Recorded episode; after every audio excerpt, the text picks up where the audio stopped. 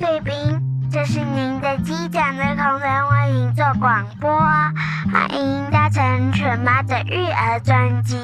现在，请您放松心情，好好享受这趟飞行哦。Ladies and gentlemen, this is your captain speaking. Now please relax and enjoy the flight.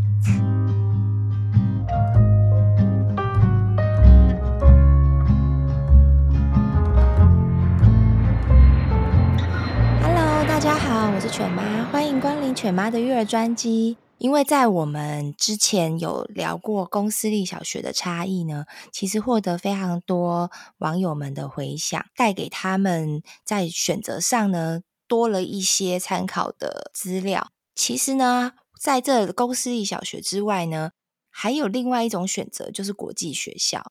因为它的门槛比较高，所以呢，对我而言也是铺了一层神秘的面纱。而今天呢的来宾，他曾经从小就是一路念私立学校到大，到了国中之后呢，转到了外侨学校，最后在高中利用了线上课程的辅助呢，他顺利的到了加拿大就读高中，申请到了加拿大的大学。那因为他的经历非常的丰富，相信呢也可以让听众朋友们会有不同的思维发想。我们欢迎今天的来宾 Jimmy。Hello，大家好，我是 Jimmy。我目前在加拿大就读飞行系，目前因为疫情的关系待在台湾，到现在应该也待了快三年了。那在台湾的期间，有在教台湾的国际学校的一些学生，包括从国小一年级的到高中三年级的都有。那我目前的话，大概有教十五位学生啊，跟外面的私立学校的国际班的学生。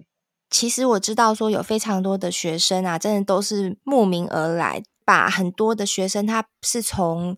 基础可能没有那么好，可是因为你知道这些 know how，然后慢慢的把这个地基给搭起来，所以可以在很短的时间，然后看到成效。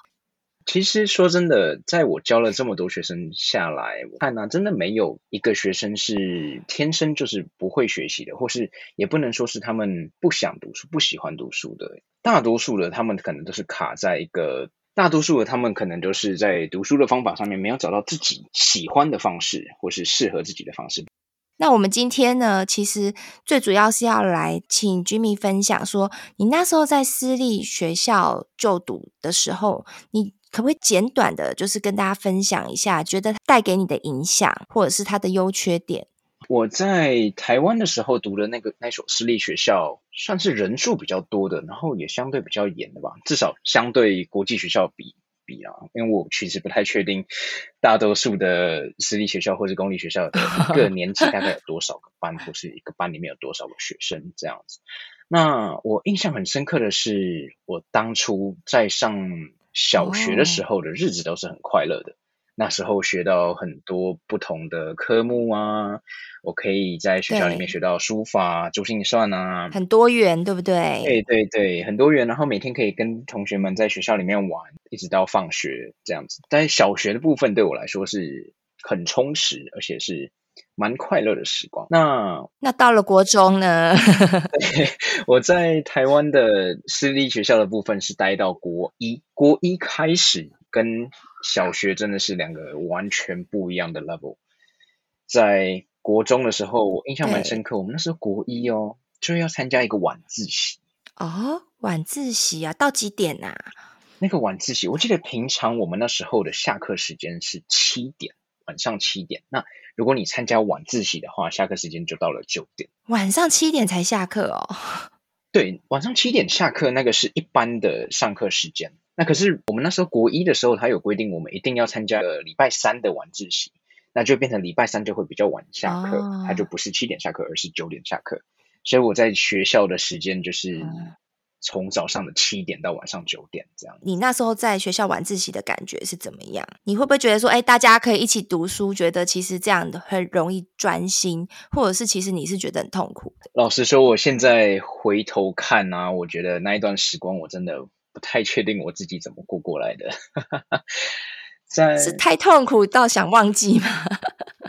你看嘛，我们在学校已经读到了七点了，然后，对，我们先说没有晚自习的平常的平日的下课时光好了。平常大概就是七点放学，然后进去补习班嘛，开始要开始补英文啊，补数学，补可能国语比较烂一点。那这些的补完之后，哦，对，就差不多九点多了。九点多之后还要再回家写完当天的功课。哇，好精实哦！对，当天的功课写完差不多十一点到十二点左右吧。那为什么后来会决定说转到这个国际学校呢？会不会就是因为这样子的日子觉得有点太不适应了？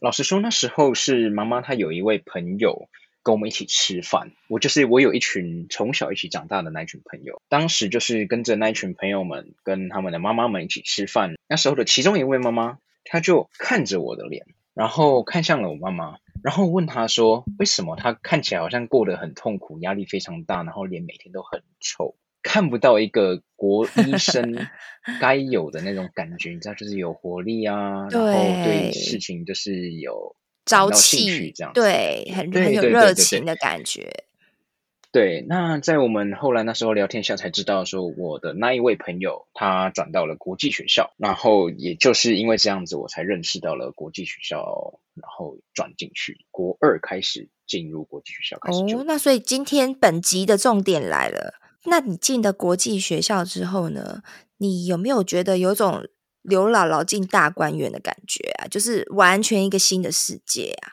个人一直都是有这样子的想象耶。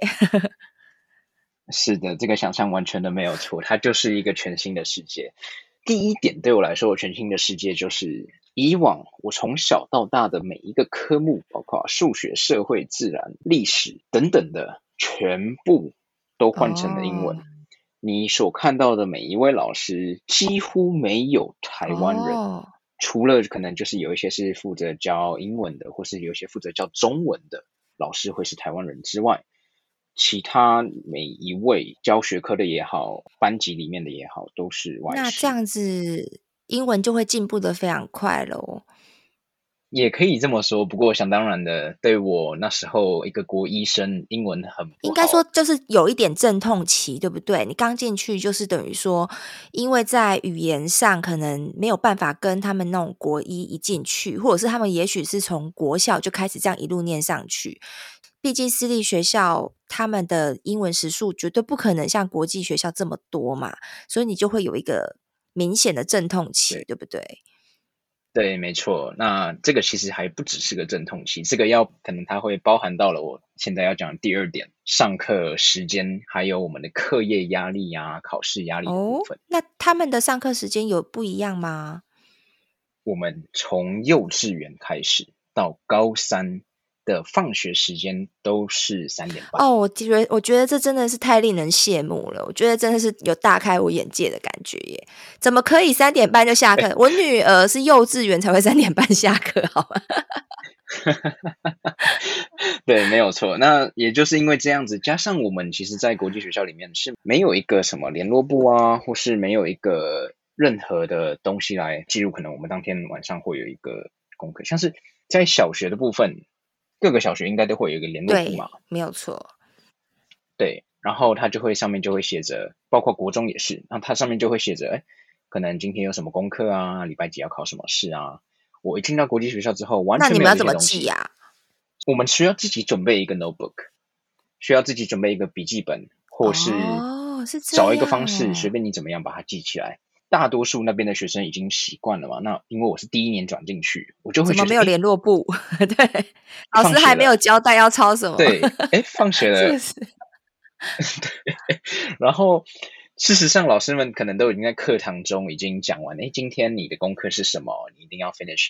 可能你是第一页到第五页之类的。那不过我那时候完全没有在记啊。那也就是因为这样，我第一年。Miss 掉了非常多的功课，哦，然后完全没有再记忆什么时候考试，或是考试的范围。可是像国际学校，它会有考试吗？我一直以为它可能没有考试。哎，会，它也会有考试，可是它考的频率不会这么，不会有我以前在私立的国中里面这么。你要不要讲讲？就是以前在私立的国中，它考试，譬如说一天会有考几科，或者是一周大概几科？那在国际学校大概是怎么样？让我们就有个数值可以参考。我记得印象很深刻的是，我在私立国中的时候，那时候有一个东西叫周考。我知道现在小学有有月考嘛，哦、那可是我们那时候有周考，他每两个礼拜哦，哦。就会考一次类似段考的大考，然后除此之外，哦、这样。对，除此之外每一个科目也都会有它各自的小考，基本上一天大概就会考个三到四科的科目，每一天吗？对对，我要起鸡皮疙瘩了哦，吓死 吓死！私立 对啊，国中的时候那时候真的就是这样子，所以我才会整天臭脸。Oh、对，哦天啊！可是也难怪这所学校的升学率可以这么好啦，因为大家真的是从头到尾都是国一开始就这样子，所以神经都绷很紧吼。对，所以。那一段时间真的不是在准备考试，就是在考试。哦，说的真好哎。那在国际学校呢？他大概是多久才会考一次试？讲来让我们羡慕一下。在我们的国际学校，一个礼拜大概就两到三次考试吧。我指的是小考哦，不会有大考。大考的话，一个学期就两次。我们是分上学期跟下学期。啊，你是说一学期大概就考两次大考？对，是这样吗？对，我们有一个学年，然后一个学年里面分成两个学期，一个学期里面就一样，跟我们像上下学期嘛。我们对对对，我们叫这个它叫 quarter exam，因为它是四分之一。那除了笔试之外，你们是还会用其他的什么方式去评测你们的表现吗？还是说学习的吸收度？有有有，可能一般的学校里面就是一直做笔试。口试可能也会有，可是，在我们的学校，在我之前待的那所外侨学校里面，我们的 project 就是我们的报告占的比重，其实几乎是跟我们的大考是一样重的。所以很多时候，我们会以报告的形式来取代考试。可能平常的小考也好，甚至现在也有蛮多的大的报告是直接取代掉我们的大考的。哦，那你们都是要小组讨论，还是说是自己个人的 project？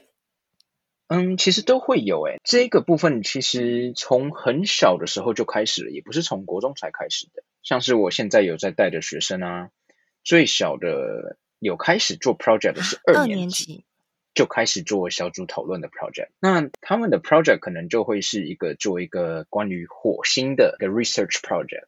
所以你就是可能要去查他的资料啊，然后把它做成一个小小的书册，或是一个大张的一张 poster。从以前，我相信你以前从国小或者是在私立国中，你根本不会有这个机会要去做这个 project。你突然到了这个国际学校，你会不会又是另外一个阵痛期跟适应不良？其实我觉得这个做 project 的部分反而帮助了我，因为我们在做 project 的途中会跟各个不同的同学。或是组员们讨论，然后每一个组员他就会去学习。可能我比较擅长写，那他比较擅长做 research，那另外一位组员可能比较适合做上台演讲。Oh. 我们就会在这时候观察出每一个人不同的优缺点。善于去利用它，这样子，我觉得这是让我突然想到复仇者联盟，哎，就是每一个每一个角色有不同他的擅长的东西，有没有？就是真的，哎，就是还有不同的专长，然后就是你们只要团队集合起来，就会发挥出非常大的 super power，哎，对不对？对对对，所以我们在很蛮小的时候就会学习到团队合作啊，跟。怎么样观察每一位组员的优缺点，还有怎么去善用它？当然，就是每一个人都会有一个 chance 来当他的 group leader 嘛。那这个 leader 他就会可能会去发派任务啊。那也就是从小就开始培养这个领导能力跟观察人的能力。那、哦、你有没有觉得说，到了这个国际学校都没有人管你，你觉得会不会因此而就是变得有点？太过开心了，就是整个学习生活。有有有，因为你以前应该是处于比较被动的状态，对会不会？那你到了那边，是不是整个心境上又完全不一样？是，当我第一年从私立的国中转到国际学校后，那时候觉得哇，怎么会有一个国中可以过得这么快乐？真的，整天 没有没有什么书需要读，就是去学校，然后。三点半放学，然后看你要去哪里跟同学去玩啊，或是专注在你自己的兴趣，像是我那时候就是蛮喜欢去溜冰的。哦、对，那所以我就会放学之后就会去小巨蛋溜冰，然后溜到后面加入了他们的曲棍球队。哎，你以前的同学正在埋首苦读，然后你在那边溜冰，真的是像话吗？是不是？大家应该是嫉妒死了。对，那这样的话，就真的有很多的时间让我们可以去培养可能我们的兴趣啊，或者发展我们课程以外的知识。我觉得这真的是一个还不错的，至少对我那时候来说啦，我觉得那真的是对我来说很快乐的一个时光。各位贵宾，如果你喜欢我们今天的 podcast 呢，请给妈咪五星好评，别忘了订阅追踪哦，也欢迎你赞助我们喝一杯牛奶哟。Ladies and gentlemen, if you enjoy our podcast, subscribe and give us five star reviews. Feel free to sponsor us a glass of milk. Thanks very much.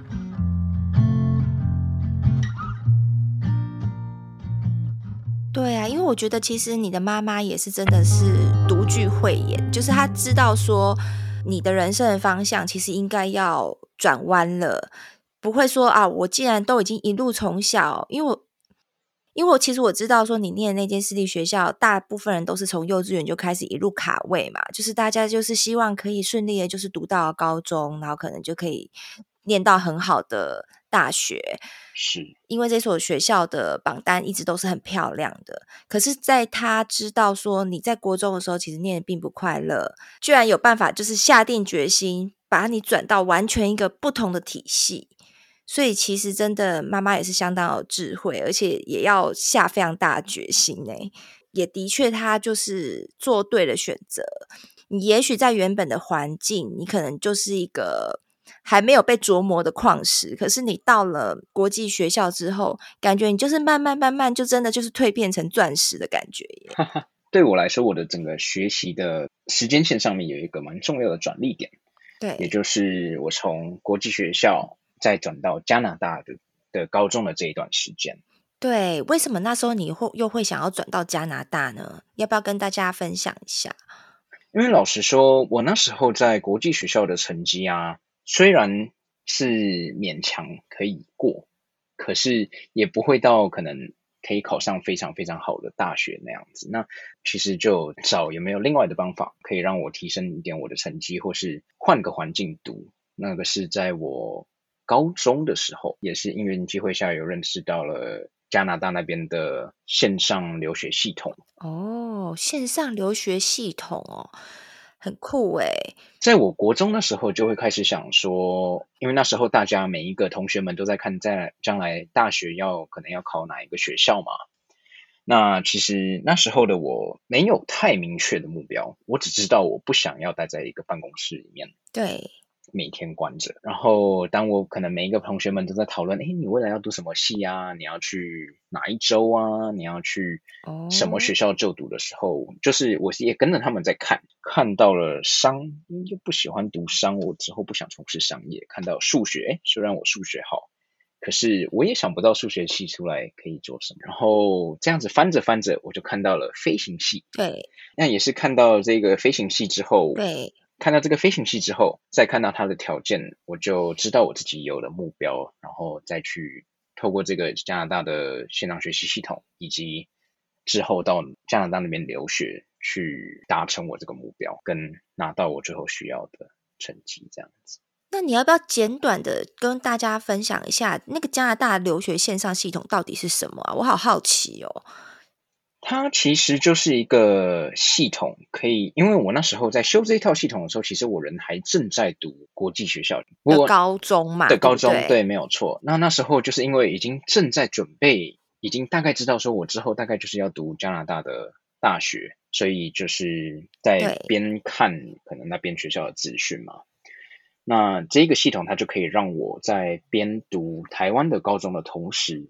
边拿加拿大那边的学分。哦，这样子，对，也就是因为这样子，我在两个高中都在同时修学分的情况下，我后面跳级了，然后直接去加拿大那边读他那边的高三，高三毕业之后直接申请了在加拿大的大学。哦，听起来真的 CP 值很高诶，因为你就是不用在加拿大念到三年，可是你就是一样可以靠着最后半年，是不是还是一年的时间，你就有办法直接申请到加拿大大学耶？对对，不过也蛮大一个原因，是因为我那时候有找到我自己想要的目标了。那当然有目标之后，其实一切走的都还蛮顺的，也不会说遇到太多的困难这样子。那你要不要跟大家聊聊为什么你会想要念飞行系？其实我从很小很小的时候就想当一个机师。我记得我那时候最大的梦想，一个是当太空人，另外一个是当机师。哦。对，都跟我儿子一样哎。对，那这个其实是我在幼稚园的时候的梦想。你该不会万圣节也办这个吧？因为我儿子万圣节是办机师。没有，这倒是没有。好，不过我有办巴斯光年哦。哦，那这样有契合哎。对对对对对，好可爱。OK，对，不过这个梦想它一直就是在幼稚园之后就被我尘封，因为嗯。对，就是没有再去想到它，因为毕竟后面的留学之路，谁会可以想到自己的梦想呢？当我看到这个飞行器的时候，这个的中文是什么？Passion 哦，Passion 热情哦，对，我的热忱就上来了，然后就觉得，哎，这是个机会，我要达成我小时候一直想要达成的梦想。那当然，我其实也有很尽全力的去。寻找我要怎么成为一个太空人？我好像有听说哎、欸，可是因为那时候好像知道说，对，要当一个太空人，其实他真的门槛真的太高太高了，对不对？对对对对，那也就是因为小时候的梦想，然后连接到了我后面给了我这一股热情，那他让我顺利的。进入了我梦寐以求的科系，这样。对呀、啊，因为我觉得，如果你的工作可以结合你的兴趣啊，其实真的是这一辈子最幸福的事情。就像是我从小，其实那时候也就是想要当一个空服员。我也是在求学的路上，就是竭尽所能的，是就是想要成为一空服员。我就会去。调查说，哦，譬如说空服员，你需要外语不能太差，嗯、然后或者是说你的仪态不能太差，你也不可能身材太过夸张，类似像这样子，就是一直去保持这一方面，让你自己是符合这个甄选条件的。所以我觉得我可以了解，当梦想跟你的兴趣还有你的工作现实去做结合的时候啊，真的是一件非常幸福的事情。所以当你飞上天空的那一刻，你有没有觉得真的是整个血液都会沸腾，就是很感动啊？有有有，第一次飞的时候真的会觉得哇，我的梦想实现了，那我的梦想的职业也离我不远了。那其实我觉得这很大很大的关联都是关系到我后面的。求学的方式不同的系统，这样子，像是我没办法想象我自己如果现在可能还在台湾的学校里面读书的话，现在会是在哪里？也是因为后面的美式教育系统啊，给了我蛮多的时间去培养我的兴趣，找到我自己喜欢什么东西。才引导我走到我目前有的这一步，而且是因为你的父母其实也非常尊重你的选择，对，对不对？他们都是很开明、很赞同。我之前的节目其实也有提到过，蛮多的学生他们会有点迷惘，不知道说到了大学到底该该念什么科系。你的身边的朋友，或者是说你教学生，有没有类似像这样的例子？当然，不过这些大多数都不是我自己教的学生。我自己教的学生，他们都还蛮有远见的，也目标也很明确。会有这些问题的是我一个学生的，就是我们是有一次在外面吃饭的时候刚好碰到这样子，然后有聊一个天。那我那时候就问他，诶，你在大学的时候你想要读什么？然后跟你未来的工作你想要做什么？这个话题对我来说应该是一个蛮稀松平常的，应该是一个大家都知道的可以讨论的一个话题。不过，我从这一位学生的口中，我得到的是不知道。哎，取决于我这次的考试的分数拿到多少，我就进什么学校。这个答案其实是蛮让我意外的。对，也就是等于说我分数落到哪里就去哪里，这样子对不对？其实大部分国内都是这个样子，没有错。对，但我觉得这个感觉不是一个太好的现象。我希望可能每一个学生们他都可以有自己知道他自己想要做什么，不是让他们的分数去决定他们自己的人生。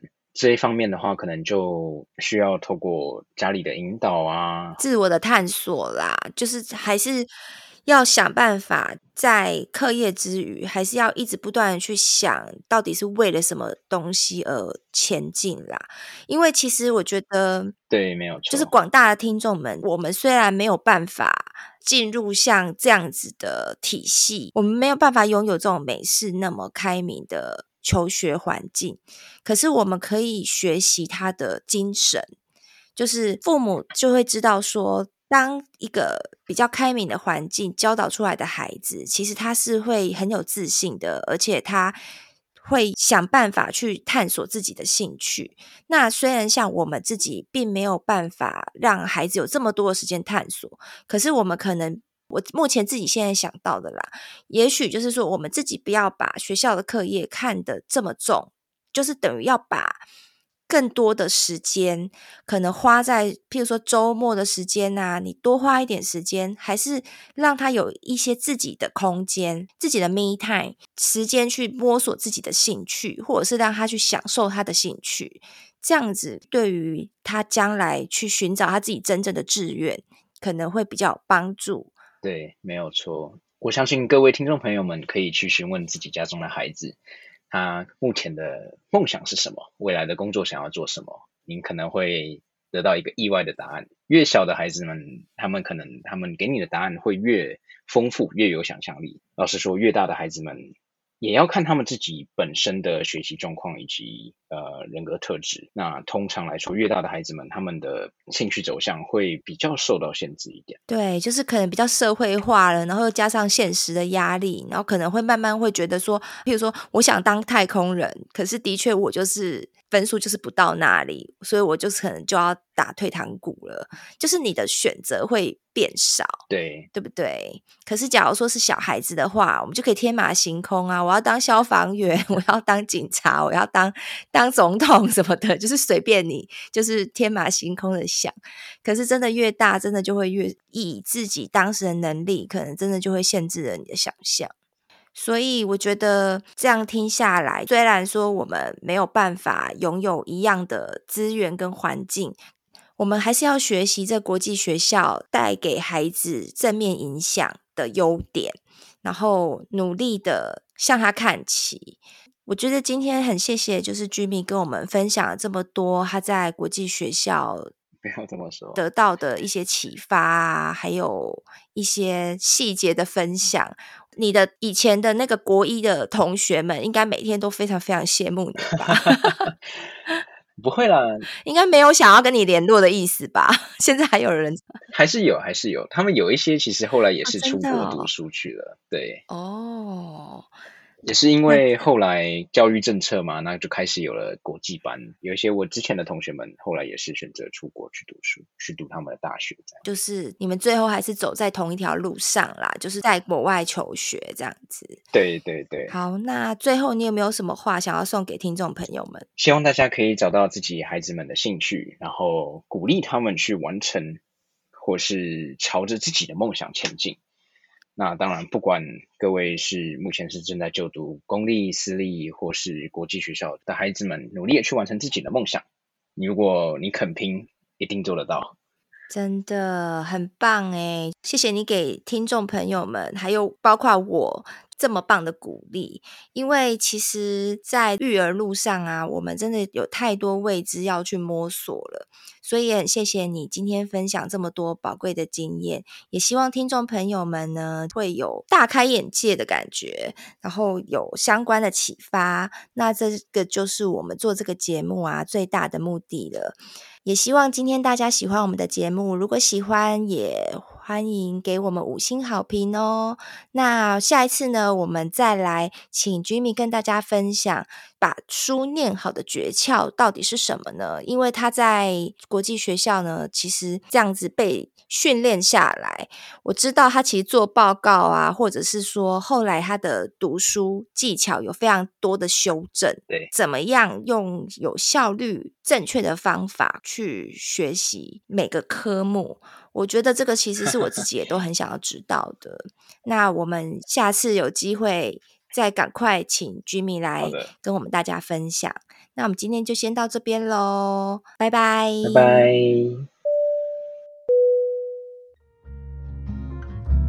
各位贵宾，我们即将降落，希望你们喜欢今天的内容，下次要再来听哦。再见 Ladies and gentlemen, now we are ready for landing. Hope you liked today's podcast. See you next time. Bye bye.